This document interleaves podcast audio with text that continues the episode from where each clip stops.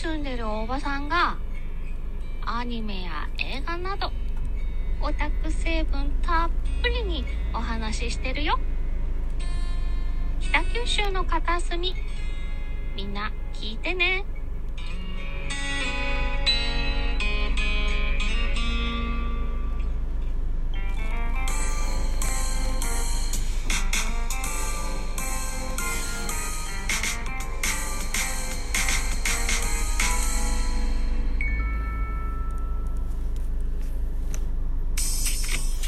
はい、どうも、ザボでございます。6月13日月曜日、2本目の収録はお昼休みでございます。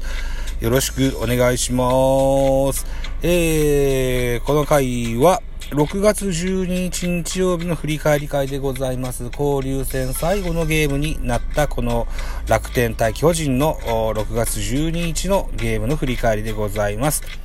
えー、球場は楽天生命パーク宮城で行われました13時プレイボール。えー、結果から申しますと巨人6アンダー、楽天9アンダー、結果は2対9。楽天の勝利といった形になりました。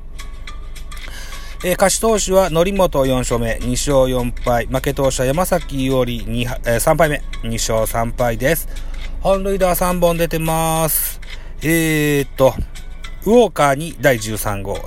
辰巳第4号、第5号と出ております。辰巳選手、2018年のドラフトでの入団でございましたが、巨人も実は手を挙げておりまして、これ外しております。えー、巨人が2018年に取った選手は、うん高橋祐希でございまして、えー、現在2軍で調整中といった形になっております。え、左ピッチャーの非常に少ない先発ローテなので、ぜひ高橋祐希には早いことを復調して帰ってきてほしいななんていうふうに思います。では、選票行ってみましょう。スポナビの選票。楽天は2回裏、辰巳のソロで先制に成功する。なおも続く攻撃で辰巳に1イニング2本塁打目となるスリーダンが飛び出すなど、この回一挙9点を奪った。投げては先発則本は7回2失点の力投で通算100勝目を達成。敗れた巨人は、先発山崎伊織がゲームを作れなかったといった選票でございます。えー、楽天は2回裏にですね、ビッグイニング9得点をいたしました。はい。辰巳選手の1イニング2本塁打は楽天球団初の快挙だったそうでございます。それから則本100勝目もそうですが、通算1500イニング達成もという記録も出しましたと。そんな6月12日のゲームでした。では、スターティングラインナップご紹介していきたいと思います。1番センター丸、2番 DH ウォーカー、3番セカンド吉川、4番サード岡本、5番ショート坂本、6番レフトに今回は八百板入っております。八百板拓丸です。八百板拓丸選手、元、元、楽天の選手でございます。横顔、現在25歳です。180センチ、82キロの選手、右投げ左打ちです。2014年の育成ドラフトの1位、現在プロ8年目になっております。えー、聖光学院高校から楽天入団しまして、現在巨人といった形になっております。手話のバッティングが光る外野手。支配下契約を結んで迎えた昨シーズンは9月15日にプロ初打点を記録。3年ぶりとなる1軍の舞台で見事な働きを見せた今シーズンの打撃にさらに磨きをかけ、多くのチャンスをつかみたいといったようなことが書いてあります。楽天じゃあ、えー、登録名拓丸選手としておりました。続きでいきます。7番ファースト増田陸、8番ライトポーランコ、9番キャッチャー山瀬という、こんなスターティングラインナップでした。安打情報です。丸、4打数1安打、ウォーカー4打数1安打、1本塁打1打点、吉川直樹4打数1安打、八百板4打数2安打とマルチヒット達成です。えー、増田3打数1安打、ポランコ3打数0安打1打点と、このような数字が残っております。巨人盗塁ございませんでした。対して楽天のスターティングラインナップです。1番レフト、西川。2番ショート、小深田。3番セカンド、浅村。4番 DH、島内。5番ファースト、銀次。6番センター、辰巳。7番サード、茂木。8番キャッチャー、太田。9番ライト、武藤というスターティングラインナップでした。安打情報です。えー、西川春樹、4打数2安打1打点、マルチヒット達成です。えー、小深田2打、えー、5打数2安打1打点、マルチヒット達成です。えー、浅村、島内、この辺には仕事はさせませんでしたが、銀次、4打数1安打2打点、辰巳3打数2安打、日本塁打4打点、うん、といった形でした。続けます。太田2打数1安打、武藤4打数1安打1打点とった形で盗塁楽天もございませんでしたといったあ打線振り返り。続きまして投手系統です。えー、先発山崎1回と3分の2を投げまして50球、被安打6奪三振3、5失点となりました。えー、コントロールとインサイドワークが持ち味の山崎伊織。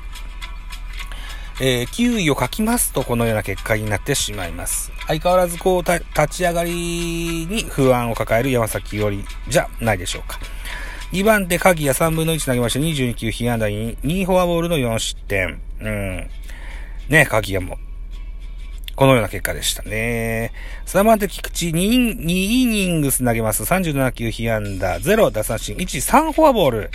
3フォアボールでしたけど、奪三振1で被安打0と、無失点と。うん。まあ、いっか。結果オーライ。4番手、高梨。1イニングス投げまして19球、1フォアボール。えー、帰ってきました、この男が。5番手ビエイラ、2イニング投げまして24球、えー、3奪三振パーフェクトと。うん。160キロバンバンで、あと140キロ中盤のスライダーと、この2球種を使い分けてですね、えー、見事なピッチング、パーフェクトピッチングができました。はい。明日につながるピッチングと言えると思います。最後、6番手は今村1イニング下げまして、17球、被安打1。このような結果の系統でした。対して楽天は3人です。先発のり本7回を投げまして、105球、被安打6打三振7、2失点と。うん。粘りのピッチングと言えるでしょう。則本選手も入団して結構日が経ちましたよね。現在31歳10年目となります。はい。えー、ベテランらしいピッチングだったと思います。えー、2番手、えー、ソンチャーホ。ソンチャーホーが、あ2番手に登板、8球投げましてパーフェクト。最後は石垣、うーん、まさや。1イニング下げまして12球1打三振パーフェクトといった結果です。西垣選手の横顔、背番号49の選手で、現在22歳、兵庫県出身です。184センチ、88キロ、右投げ左打ち。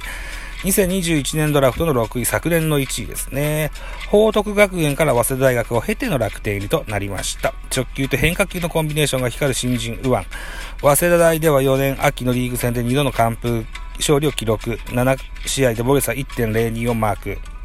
自身初のベストナンに輝いたえー、今季は春先からアピールを重ね、早期の一軍デビューを目指すという横顔です。6大学で、えー、ベストナインの選手ですが、ドラフト6位だったんですね。うん、いや、見事なピッチングでしたよ。はい。というようなところでございました。ではでは、得点シーンの振り返り。2回裏です。楽天が先制します。えー、ワンアウトランナーなし、辰巳、先制のソロホームラン1対0。えー、ツーアウトになりまして、ランナー2塁。2塁ランナーは、太田。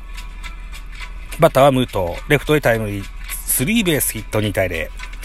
さらに、ツーアウトランナー3塁。西川遥輝。ライトへタイムリー。えー、ツーアウトランナー1塁。小深田。えー、フルカウントからタイムリーツーベースヒット4対0。えー、浅村フォアボール、島内フォアボール、ツーアウト満塁で銀次、えー、タイムリーヒット6対0。ツーアウト1塁2塁から2度目のバッターボックス、辰巳。右中間へスリーラン9対0と。一気に取られましたね。うーん。さあ、打者一巡の猛攻を食らってしまった巨人ですが、えー、回は6回表です。ツーアウトランナーなしからウォーカー、ソロホームラン。9対1、7回表。えー、ワンアウトランナー2塁3塁、ポランコ、ショートゴロの間に巨人は1点、加えまして2対9。ここで、ここまでで、えー、追い上げ終了といった形にまして、なりまして2対9、楽天の勝利となりました。交流戦のゲームが全て終了いたしましての順位確定いたしました。読み上げていきましょう。優勝はヤクルトでした。14勝4敗。14勝4敗。見事な勝利でし、優勝でした。えー、さらにさらに、2位、阪神、12勝6敗。3位、ロッテ、10勝8敗。ソフトバンク、9勝9敗。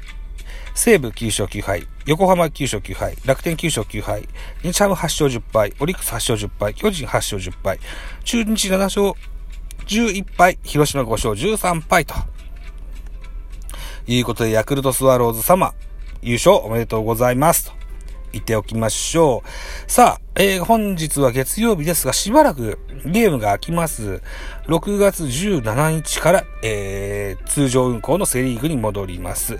6月17日はバンテリンドームにおきました巨人対中日のゲームに、の予定になっております。うん。さあ、気を取り直して、ね、えー、セリーグ通常運行頑張っていきましょうよと。いった形で、えー、しばらく野球がないのはつまりませんが、うん。まあ、しゃあないので、はい。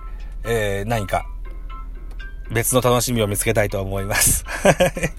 ライブマラソンっていうのもね、今やっておりますのでね。うん、これもネタ探しも一個楽しみですよ。はい。といったとこでございまして、本日の収録会、こんなとこでございました。お聴きくださいましてありがとうございました。